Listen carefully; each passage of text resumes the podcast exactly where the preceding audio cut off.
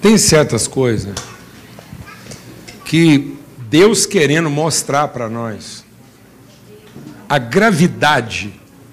Deus chama para ele umas broncas que se não fosse a miser... não fosse o fato, deixa Deus ministrar o seu coração, porque senão a gente não entende a gravidade. Não fosse o fato de que Deus, para fazer tudo que ele fez, já sabendo que ele ia fazer, Deus já sabia tudo que ia ser, da, da queda do homem, do pecado. Então Deus, antes, antes, para que ele pudesse nos ensinar através de todas essas coisas, ele antes garantiu tudo isso no sacrifício do filho dele. Jesus é o cordeiro morto antes. Então Jesus não foi morto porque o homem pecou. Jesus foi o sacrifício como filho de Deus realizado antes. Foi combinado entre Deus Pai e Deus Filho um sacrifício para que o homem pudesse pecar. Então Deus não foi arrumar o sacrifício depois que o homem pecou, não. É exatamente porque Deus permitiria ao homem pecar para que a gente desiludisse de toda expectativa que a gente pudesse ter na condição humana, em condições ideais, porque o homem pecou em condições ideais. Então, às vezes, você fica explicando o seu pecado, é que a tentação foi grande, que não sei o quê. Eu estava no perda, estava devendo, briguei com a mulher, a prostituta era bonita. A gente arruma uma desculpa. Então, vou te falar uma coisa: o homem pecou em condições ideais.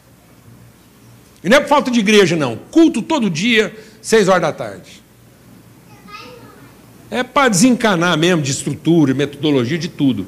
Aí Deus já pôs, agora ele, o filho dele foi sacrificado. Eu estou falando isso pelo seguinte.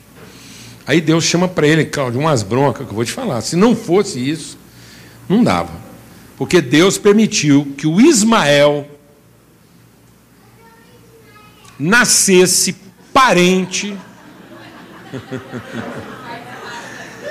Oi? Dizer que Deus Ismael. Deus permitiu que o Ismael nascesse parente, e para dizer que apesar de ele ser primogênito por direito, parente do Abraão, a salvação não estava nele. Não estava naquilo que a carne produz. E Deus falou: não preocupa com Ismael, não, que dele eu cuido, eu salvo Ismael.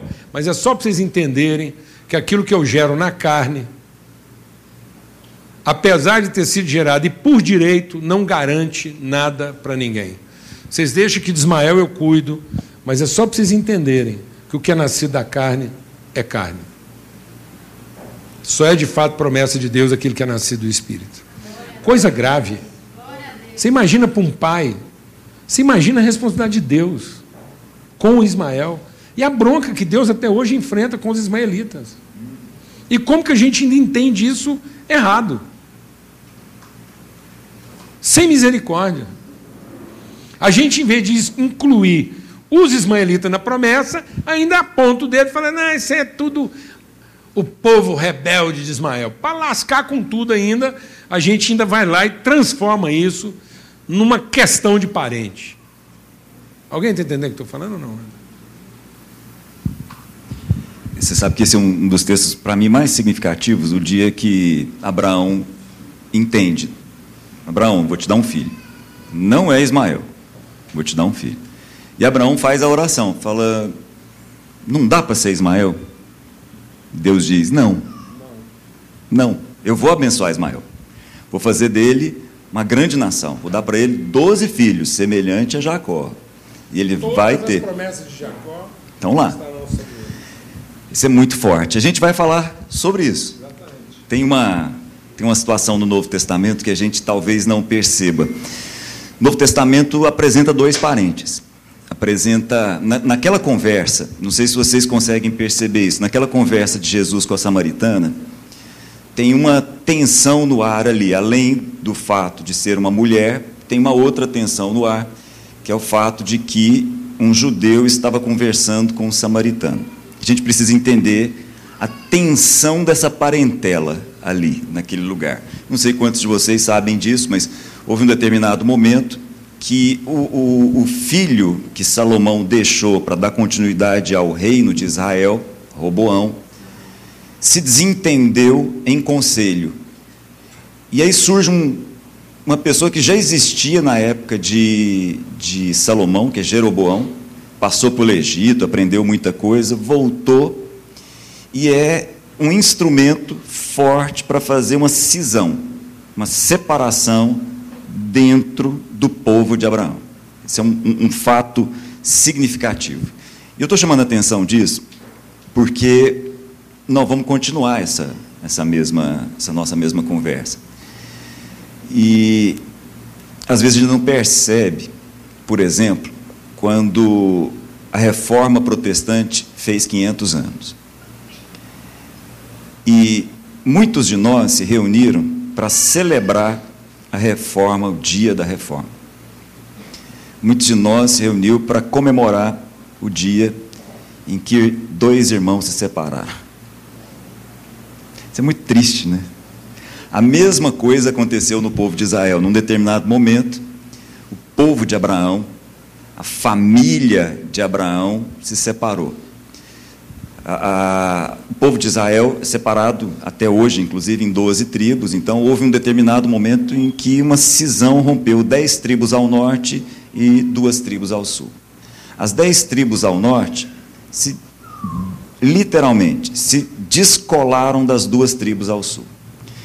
Como a principal tribo ao norte era Efraim, virou o povo de Efraim ou o povo de Israel. E a principal das duas tribos do sul era Judá, Judá e Benjamim, então ficou lá Judá. Em Judá, nós temos uma capital. Nós temos Jerusalém, o Templo de Salomão, a Arca da Aliança. Ao norte, as dez tribos entenderam que deveriam ter uma outra capital, Samaria. E construíram lá um outro templo, no Monte Gerizim. Por isso que quando Jesus conversa com a mulher samaritana, parece uma conversa meio de doido, porque tem detalhes culturais ali que talvez a gente não perceba. Num determinado momento, Jesus fala para aquela mulher: chama seu marido. Ela fala: não tenho marido. Fala, é verdade, já teve cinco. Aí ela, opa, esse cara é adivinha deve ser profeta, mas ele é judeu. Aí ela faz o seguinte comentário: Vocês dizem que nós devemos adorar em Jerusalém, mas nós adoramos aqui, nesse monte, Monte Gerizim. Isso deixa claro nos dias do Novo Testamento dois parentes, os samaritanos e os judeus. Os samaritanos quem são? O resultado daquelas dez tribos ao norte, que num determinado momento foram tomadas pelo Império Assírio, e o Império Assírio, de maneira muito sagaz, mistura, miscigena aquele povo. Eles se transformam num povo misturado. Então, eles liam a Torá, eles liam os cinco primeiros livros da Bíblia, eles liam Moisés, tinham Moisés como uma referência, mas eles trouxeram outras questões dos outros povos lá da Mesopotâmia e ficaram um povo misturado. São os samaritanos do Novo Testamento, mas são família percebidos como parentes. E aí os parentes começavam a se bicar, a ponto de que, se por acaso oferecesse um, um samaritano oferecesse um copo com água para um judeu, o judeu não tomava, porque um samaritano colocou a mão ali. Por que eu estou comentando isso com vocês? Nós vamos dar uma lida agora em Jeremias capítulo 3. Queria te convidar para você dar uma olhada comigo em Jeremias no capítulo 3 e entender alguns detalhes ali a respeito de um episódio marcante na família. E eu queria destacar isso com vocês, lá no capítulo 3, mas para isso eu precisava fazer essa observação inicial que eu acabei de fazer. As dez tribos ao norte foram chamadas de Israel. As dez tribos, as duas tribos ao sul foram chamadas de Judá. E aí, o profeta Jeremias, lá no capítulo 3, recebe de Deus uma palavra para levar para aquele povo. E aí eu vou precisar que você acompanhe junto comigo aí, com muito cuidado, com muita atenção, porque a gente corre o risco de perder alguns detalhes aí.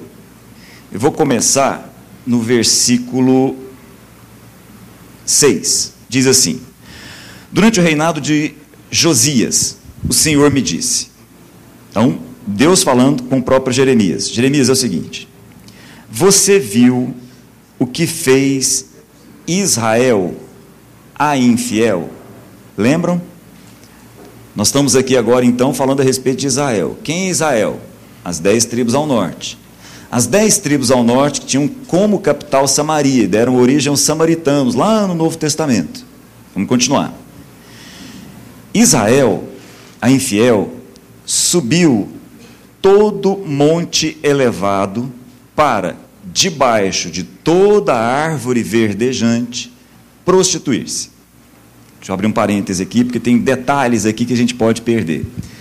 Vocês se lembram, a, a, é provável que vocês se lembrem do profeta Oséias. O profeta Oséias é um profeta muito interessante, porque ele é uma profecia a céu aberto. Ele não é o profeta necessariamente das palavras, ele é a profecia, porque Deus diz para ele assim: Oséias, está vendo aquela prostituta lá? Você vai se casar com ela. Estranho, né?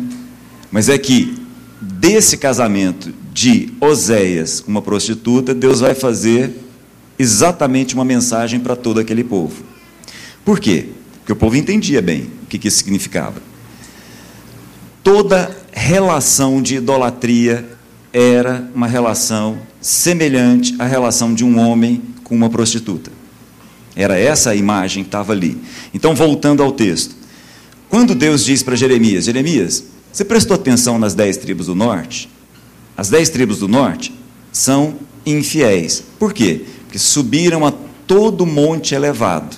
O monte elevado era o lugar que as pessoas faziam seus altares debaixo de árvores e ofereciam sacrifícios aos deuses, com o objetivo de obter as suas mais variadas coisas. Abrindo um parêntese, é, interessante isso. Os ídolos sempre exigem sacrifícios. Guarda isso com você.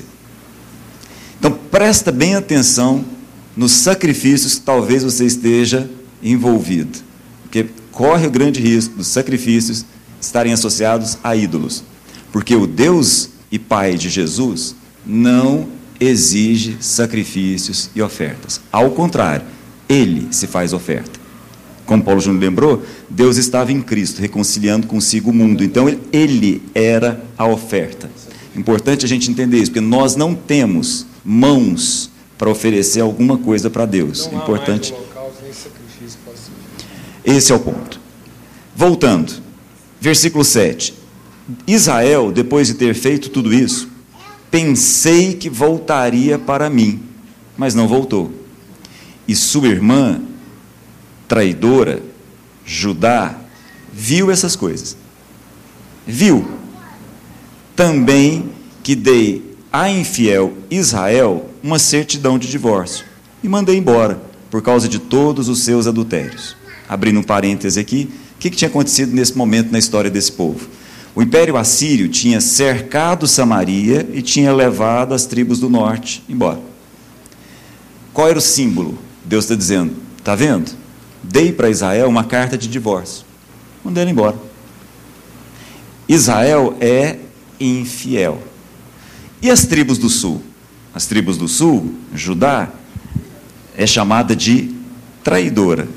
Entretanto, sua irmã e irmã, Judá, a traidora, também se prostituiu sem temor algum. Por ter feito pouco caso da imoralidade, Judá contaminou a terra cometendo adultério com ídolos de pedra e de madeira. Apesar de tudo isso, sua irmã Judá a traidora, não voltou para mim de todo o coração, mas sim com fingimento, declara o Senhor. Tenta imaginar essa figura. Duas irmãs. Uma delas se chama Judá, a outra se chama Israel. As duas estão deixando o seu marido, na imagem criada aqui. Só que uma delas recebe o adjetivo diferente da outra. Uma recebe um adjetivo, vocês perceberam? Infiel. A outra recebe o adjetivo de traidora. Para os nossos dicionários, provavelmente são palavras sinônimas. Mas o texto aqui faz uma separação clara e ele termina dizendo o seguinte, versículo 11: O Senhor me disse: Israel, a infiel, é melhor do que Judá, a traidora. Ele faz uma caracterização muito específica aqui. E qual é a diferença? A diferença é a seguinte: Israel foi embora. Colocou a carta de divórcio debaixo do braço e foi embora. Judá não. Judá continuou dentro de casa traindo o seu marido. Essa é a diferença entre a infiel e a traidora. Há uma diferença nas palavras aqui, que inclusive vão determinar algumas outras palavras no Novo Testamento. Israel é associado ao que nós vamos chamar de apostasia, de abandono. Judá é associado ao que nós vamos chamar de engano. E essa é uma palavra-chave. Nós temos que estar muito atentos ao engano e à sedução do engano. Não sei se vocês já prestaram atenção, mas todos os escritores do Novo Testamento falam a respeito de engano. Todos. Você vai encontrar a palavra engano e o cuidado e a advertência a respeito do engano nos lábios de Jesus em Mateus, Marcos, Lucas, João. Vai encontrar em Paulo, vai encontrar em João, vai encontrar em Tiago, vai encontrar no escritor de Hebreus, vai encontrar em Apocalipse com uma imagem muito significativa de um dragão que engana todo o mundo. Mas eu queria chamar a atenção de vocês aqui para esse engano que nós estamos conversando aqui hoje. O engano de não perceber a família. Porque se você prestar atenção junto comigo, eu vou terminar, diz assim o texto no versículo 12: Vá, Jeremias, vá, e proclame esta mensagem para os lados do norte. Vai lá falar com a infiel, aquela que eu dei carta de divórcio. Volte, ó infiel Israel, declara o Senhor. Volta. Não franzirei mais a testa cheia de ira contra você, porque eu sou fiel, declara o Senhor. Não ficarei irado para sempre, mas reconheço o seu pecado. Você se rebelou contra o Senhor, o seu Deus, e ofereceu os seus favores a deuses estranhos debaixo de toda árvore verdejante, e não me obedeceu, declara o Senhor. E agora a diferença.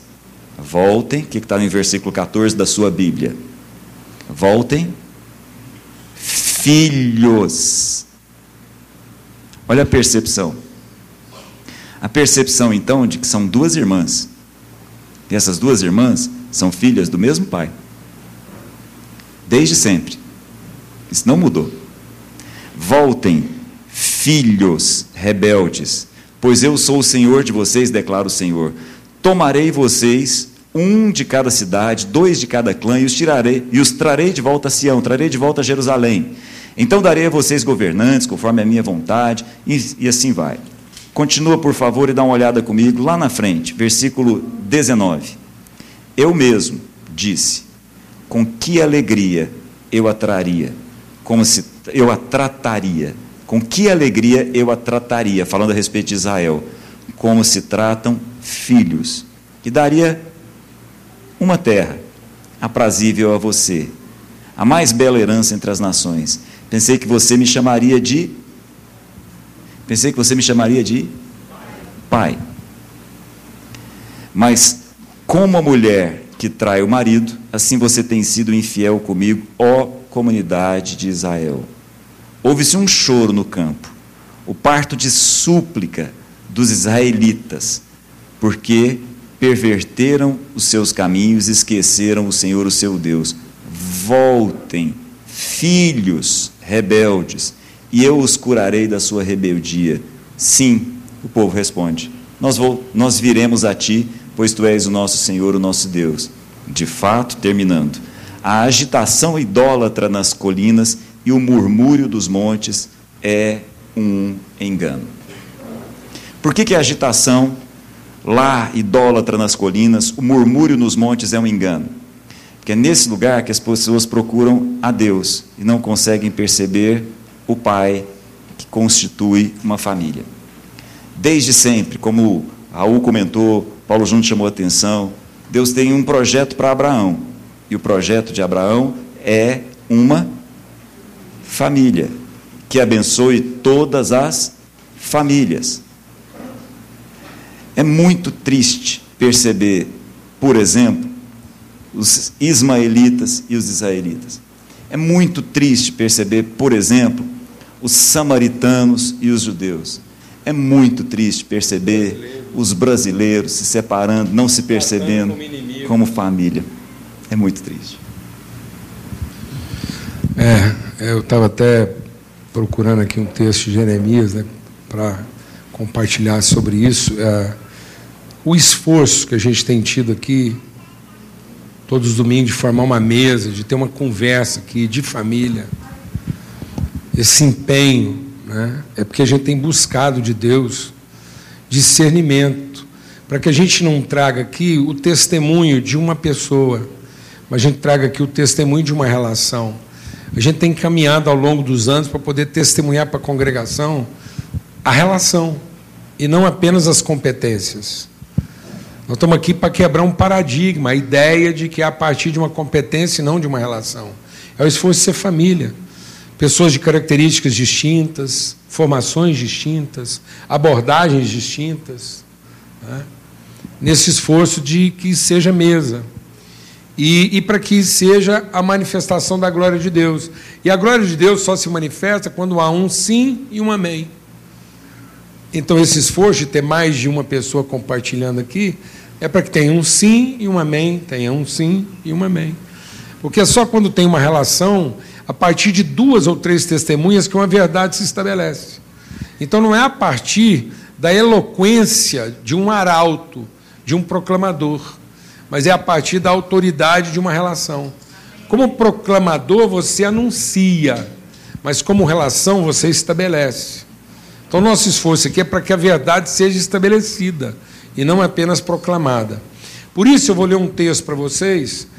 O Cláudio foi lá e leu em Jeremias. Vocês viram a história, o contexto de Israel e Judá. E agora eu vou ler um texto com vocês que aparentemente não tem nada a ver com isso. Abra sua Bíblia lá no Evangelho de João.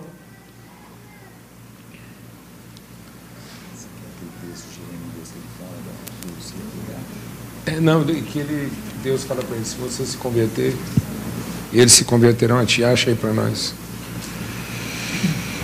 Então aqui, ó, lá em João, no capítulo 9, Evangelho de João, no capítulo 9, diz o seguinte. É, você sabe o contexto aqui. Jesus curou um cego de nascença. Então, esse homem não estava cego. Esse homem é cego. Não é uma conjuntura, não é uma circunstância, é uma condição. A gente precisa entender isso. A que condição nós fomos levados? Porque às vezes, amada, a gente tem a tendência, eu e o Claudio, a gente administrou juntos aqui algumas situações, como conselho também. É muito comum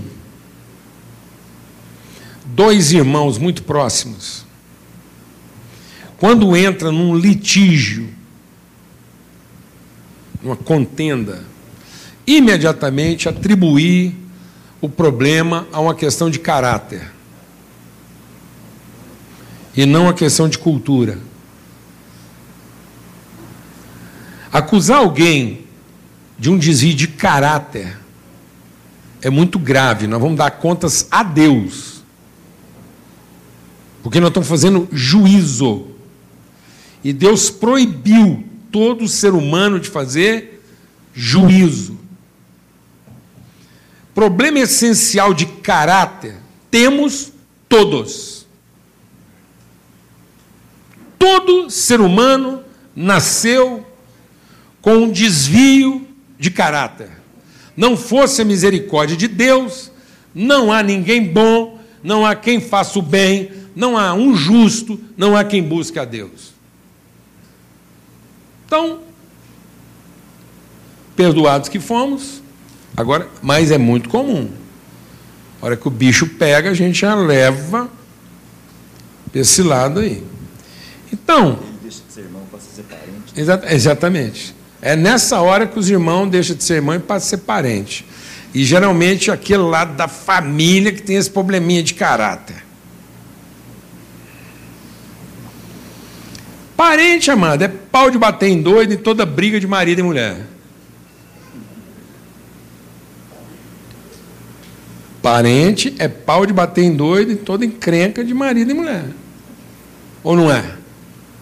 Você é desse tipinho mesmo. É isso aí.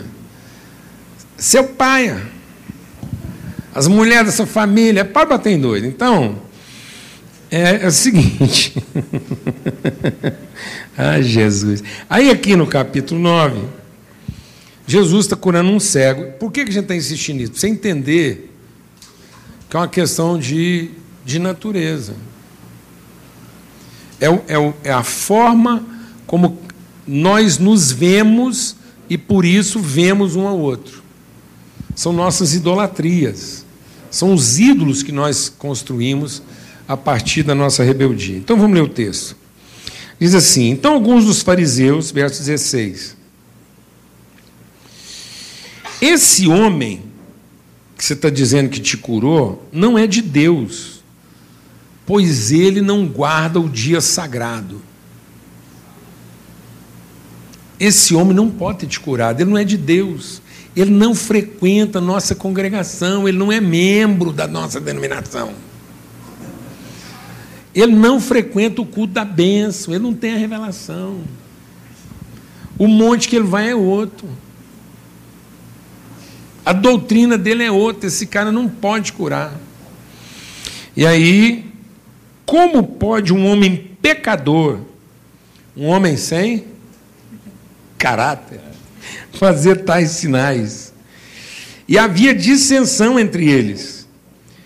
Tornaram, pois, a dizer ao cego: Tu que dizes, tu que dizes daquele que te abriu os olhos?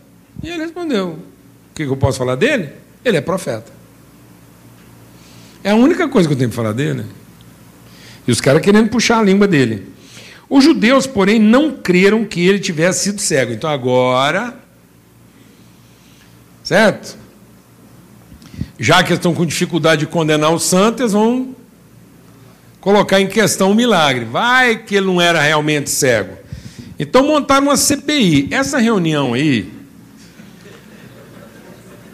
Quem organizou essa reunião é mais ou menos uma reunião dos três poderes. É porque é desse jeito, viu, Marcos?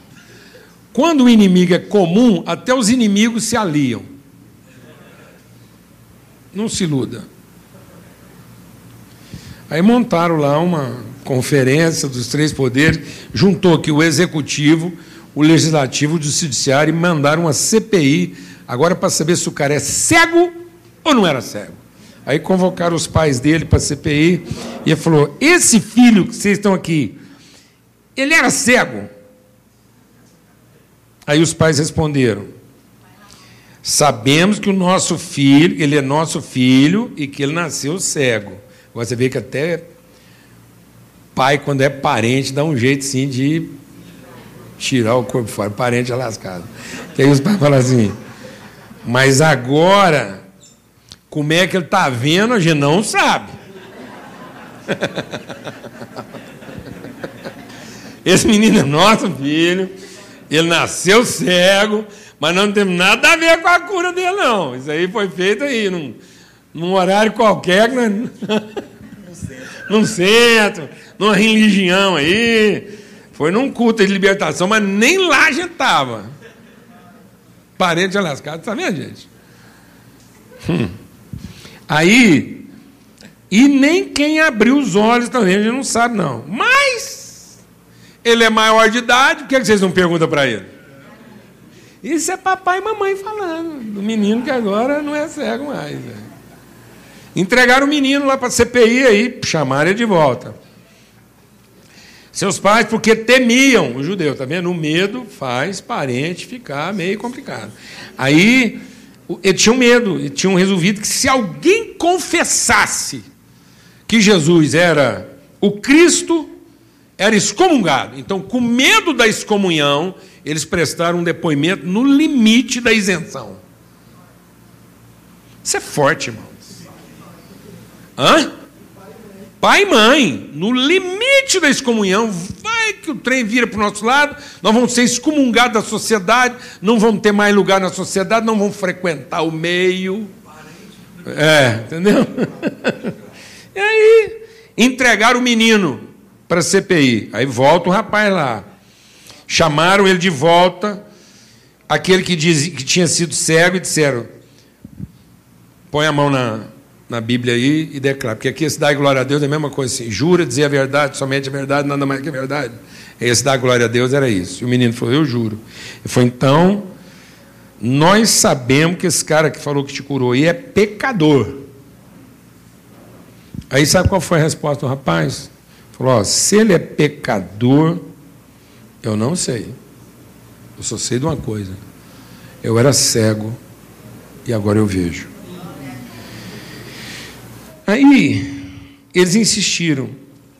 que te fez ele? Como é que ele abriu os olhos? Então agora vamos fazer uma investigação de qual foi essa metodologia. Aí ele falou assim: Eu já disse, vocês não ouviram? Agora essa resposta dele foi fantástica. Vocês estão me perguntando isso tudo porque vocês estão querendo virar discípulo dele? Rapaz, cara, o cara mal está enxergando, já viu tudo. Cara começou a enxergar, tem poucas horas, já viu tudo.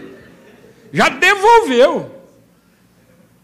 Aí os caras falaram assim: Nós te amaldiçoamos.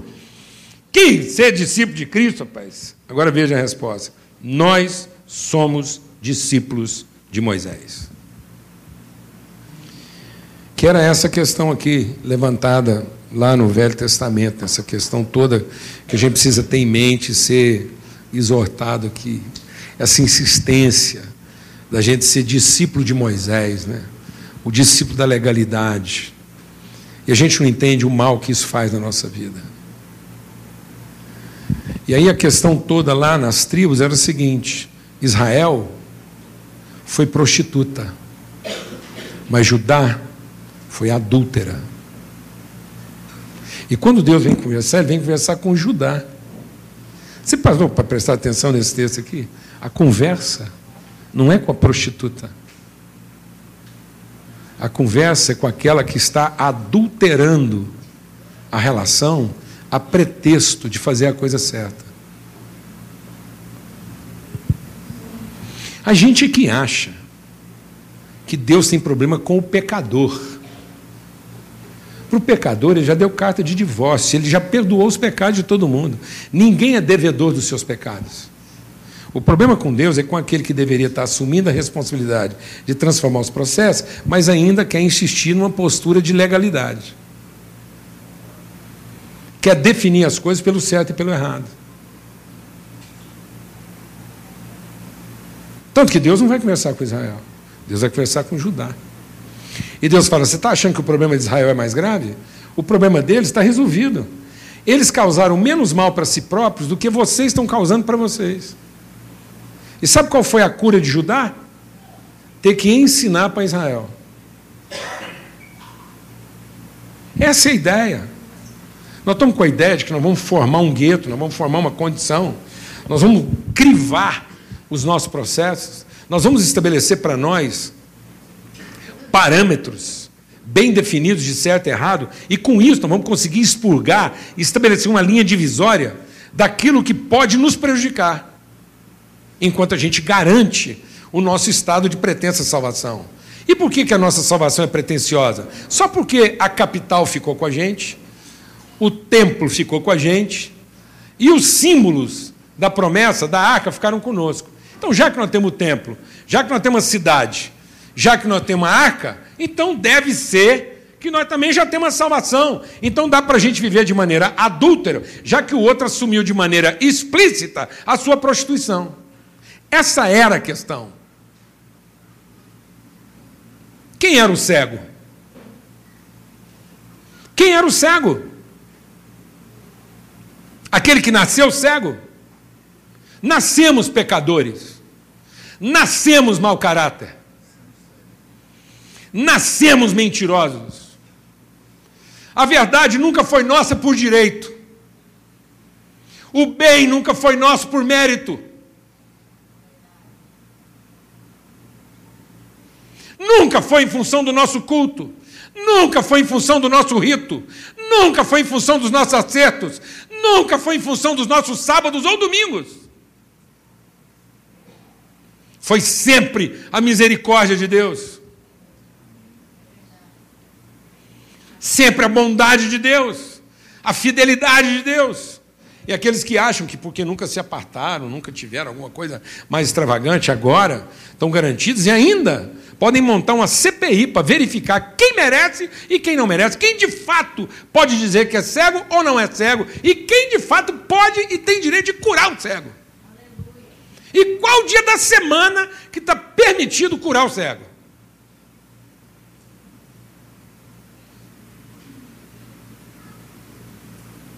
Aí Deus agora vai conversar com Judá.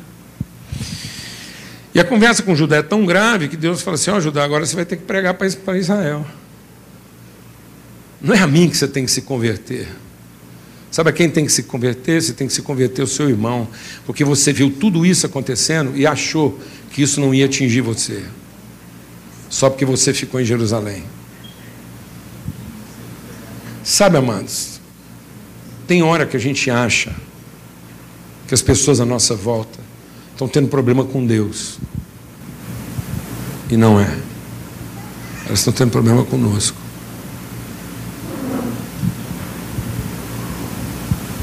É o nosso juízo. São as condições que nós estabelecemos. É a linha que nós traçamos. É o muro que nós levantamos. Você acha que as pessoas estão com dificuldade de se converter a Deus? Eu não acredito que vai nascer um ser humano com dificuldade de se converter a Deus. Porque o culto está presente em todas as culturas. A dificuldade do ser humano é de conhecer a Deus e não de se converter. E só tem um jeito de um homem conhecer a Deus: é se conhecer um filho que o Pai enviou. Enquanto ele estiver em busca de Deus, ele não conhecerá o Pai, porque o Pai só pode ser conhecido através de um irmão. Não adianta querer que as pessoas se convertam a Deus. Sabe por que todos estamos doentes? Porque todos nos convertemos a Deus na expectativa de que Deus se convertesse a cada um de nós. E não é converter a Deus, amados, é se converter ao Pai, é ter o coração do Pai e com isso se converter ao irmão, amar o irmão, iluminar o irmão. Agora pensa, o que, que adianta todo o certo que fazemos se a vida de alguém ao nosso lado não é transformada, se os olhos deles não são abertos? O que adiantava um tribunal para quê? Aquele tribunal era para o quê? Furar os olhos do cego? E dizer: Você não tem o direito de enxergar, porque quem te curou é um pecador. Era isso. Se ele te deu visão, nós vamos tirá-la. Então, por direito, você não mereceu, ele não podia ter te curado, volta a ser cego. E é isso que muitas vezes a gente está fazendo com as pessoas. É isso que muitas vezes nós estamos fazendo com as pessoas estabelecendo juízo de mérito, critérios, rotina, doutrinas, liturgias, para que elas tenham o, o, o, a, a, um, um critério de aceitação para depois ter um mérito de virtude. Jesus não, foi lá, descumpriu a lei. Aí você chupa essa manga.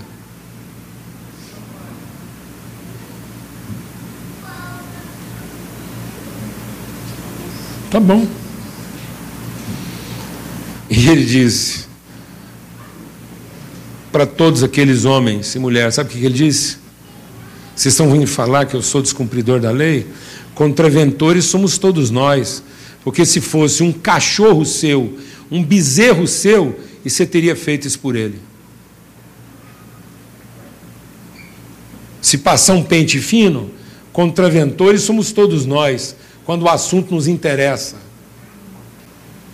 quando aquilo de fato nos diz respeito. Aí a gente tem até um ditado muito antigo que diz o quê? Para os inimigos, a lei. Para os amigos, o descumprimento dela. Para os inimigos, Duralex. Para os amigos, cede latex. A lei é dura para os inimigos, mas estica para os que nos interessam. Amém, irmãos? Amém. Então, esse é, está vendo? Um texto que aparentemente está todo diferente daquilo que a gente foi ver lá em Judéia e em, é, é, lá na, em Israel e Judá, totalmente diferente, no entanto, continua a mesma coisa o mesmo problema. Aonde a nossa nação está sendo levada? Que espírito, que espírito nós estamos abrigando dentro de nós? Que espírito nós estamos acolhendo na nossa alma?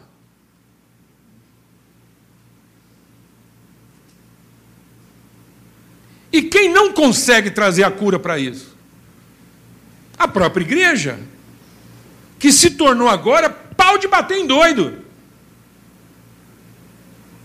E por que encontraram na igreja esse ambiente beligerante, contencioso, carregado de juízo, de definição de quem merece quem não merece?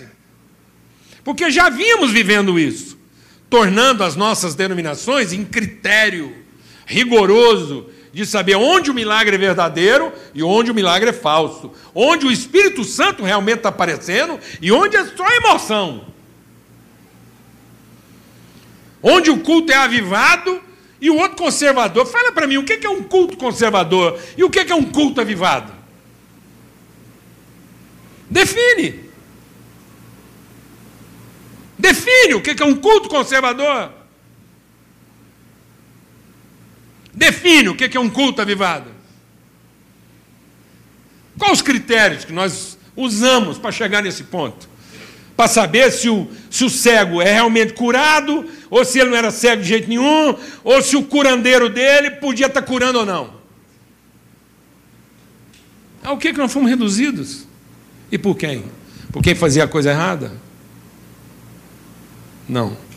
Aí o texto lá de Jeremias, você achou aí? Aí Deus vai lá e arrocha com Judá. E você pensa que a coisa ficou fácil? Aí Deus vai conversar com Jeremias. E aí Jeremias fala assim: o Senhor me deu uma tarefa impossível de ser cumprida. O Senhor um dia me falou que esse povo podia se converter, e esse povo não se converte. E vou te falar uma coisa. Segura essa aí. Você acha que Jeremias pregava do lado de dentro do templo? Jeremias pegava do lado de fora do templo para ver se o povo tomava vergonha na cara e nem entrava. Eu acho que tem hora nós tínhamos que dar uma blitz no Brasil. Fazer um culto na porta do templo. E pregar a mensagem que Jeremias pregava para ver se o povo tem coragem de depois de escutar a mensagem dele, entrar para cantar, louvar e fazer oração. É isso que Jeremias falava. O Jeremias pregava uma palavra e falava, agora eu quero ver se vocês têm coragem de continuar fazendo um culto. Igual vem, rapaz. E o povo, você acha? Jeremias pregando e o povo quase passando por cima dele, o culto, não sei se conservador ou se avivado, acontecia normalmente. E ó, hum, Jesus. Aí o Jeremias foi desabafar com Deus. Jeremias falou assim: está lá em quanto? Jeremias quanto? 15. Jeremias falou assim: Deus, fala uma coisa para o senhor. O senhor foi o meu maior engano. Eu nunca fui enganado por ninguém como eu fui enganado pelo senhor. Achei que o senhor ia ser um rio que passou na minha vida, e o senhor foi uma enxurrada de lama que acabou comigo. Pensei que o senhor era um rio e o senhor foi uma enxurrada. Eu estou tão desapontado com o senhor que eu vou te falar uma coisa. Teve um homem que foi cumprimentar meu pai e abraçar ele. Falei, rapaz, fiquei sabendo que a sua mulher está grávida. Parabéns. Falei, Sabe aquele homem, Deus, que deu parabéns para o meu pai, porque minha mãe estava grávida de mim. Ele é um maldito Porque ele não estava dando uma boa notícia. Ele estava dando a pior notícia que meu pai podia receber. Porque eu não sou uma benção, eu sou uma maldição. O cara estava invocado. Eu queria ser um aborto. Está aqui, amados. A minha alma é permanentemente tomada de dor. A minha ferida é tão grave que ela não tem cura, porque o Senhor se tornou para mim como um riacho seco, uma fonte de água que mente. E assim respondeu o Senhor a Jeremias: Se você se arrependesse, então eu te restauraria para que você possa de fato me servir. Se você disser palavras de valor e não indigna, será meu porta-voz. Deixe esse povo se voltar para você, mas não se volte contra eles. Deus estava dizendo para Jeremias: se converta a eles, e eles se converterão a você. Mas não queiram que eles se convertam a você, na medida em que você está contra eles. Amém, irmãos? Conversa difícil. Quantas pessoas no nosso ambiente familiar e a gente é para eles hoje uma expressão de justiça, de, de juízo e não de justiça. Um parente certinho. Um parente tão perto tão que tem que conviver com o nosso juízo, com a nossa censura nossa vida deixa claro para ele tudo que está errado na vida dele. E a gente acha que ele tem dificuldade de se converter a Deus. E não é com Deus que ele está com problema, amados. É conosco. É conosco. Convertam-se a eles e eles se converterão a vocês. O adultério de algumas pessoas está fazendo mais está fazendo a, a prostituição de algumas pessoas está fazendo menos mal do que a adulteração da nossa vocação. A gente adulterou nossa vocação buscando a nossa própria salvação em detrimento da salvação das pessoas. Isso é adulterar a nossa salvação. Adulterar a nossa salvação é pensar que nós estamos aqui para salvar nós mesmos, para que Deus nos proteja do mundo para garantir o nosso ambiente protegido. Nós não somos discípulos de Moisés, a lei nunca aperfeiçoou ninguém. Glória a Deus. Então vamos ter uma palavra de oração agora. E vamos ser luz, de graça, de favor. Vamos ser aqueles que foram curados da cegueira. Se ele fazia a coisa certa, ou a coisa errada, eu não sei. Eu sei que a minha vida foi transformada. Sabe, amados? Às vezes as pessoas sabem tudo que nós fazemos de certo. E quanto mais certo a gente se apresenta, mais errado eles ficam.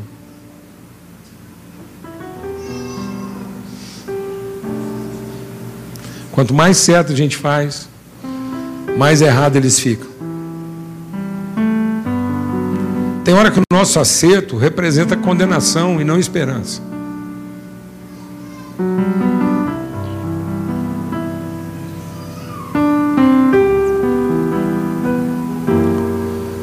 E as pessoas querem o acerto, não querem a misericórdia. Às vezes você vai salvar alguém não é falando os seus acertos, é finalmente abrindo para Ele suas crises. Para que ele perceba que ele está diante de um igual. Para que finalmente a vida dele seja transformada, porque às vezes ele está convivendo com uma pessoa muito certa, e que de tão certo deixa a vida dele pior, e ele já não tem mais esperança de ser transformado. Mas quem sabe? Se ele encontrar alguém que talvez tenha cometido um delito, talvez tenha descumprido a lei em algum lugar, possa ser a pessoa que finalmente vai iluminar os olhos dele. Glória a Deus, amados. Glória a Deus, irmãos. Em nome de Jesus. Às vezes, para você salvar alguém muito próximo de você, você vai ter que falar para ele: escuta,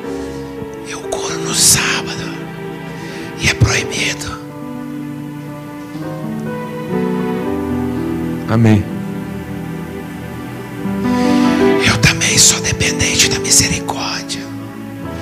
O povo acha que eu sou isso tudo que eles estão pensando aí, mas é menos. Eu sei o que é a misericórdia. Já pude ajudar muita gente.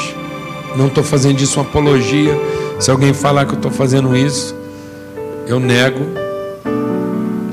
Mas já consegui ajudar muita gente só dizendo para ele o seguinte: fica tranquilo, você está conversando com um gordo.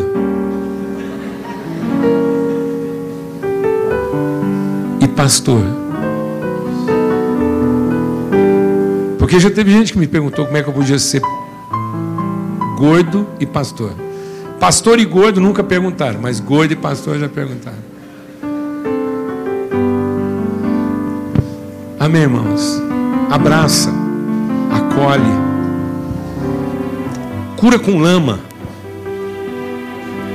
Às vezes você está esperando o óleo ungido de Israel. Às vezes você está esperando o óleo ungido de Israel. Não, faz lama no quintal da sua casa. Faz barro no quintal da sua casa e coloca nos olhos de alguém. Para que ele veja que a cura está ali no quintal da casa dele. Você não tem que buscar o óleo ungido de Israel. É possível curar alguém com barro feito de cuspe.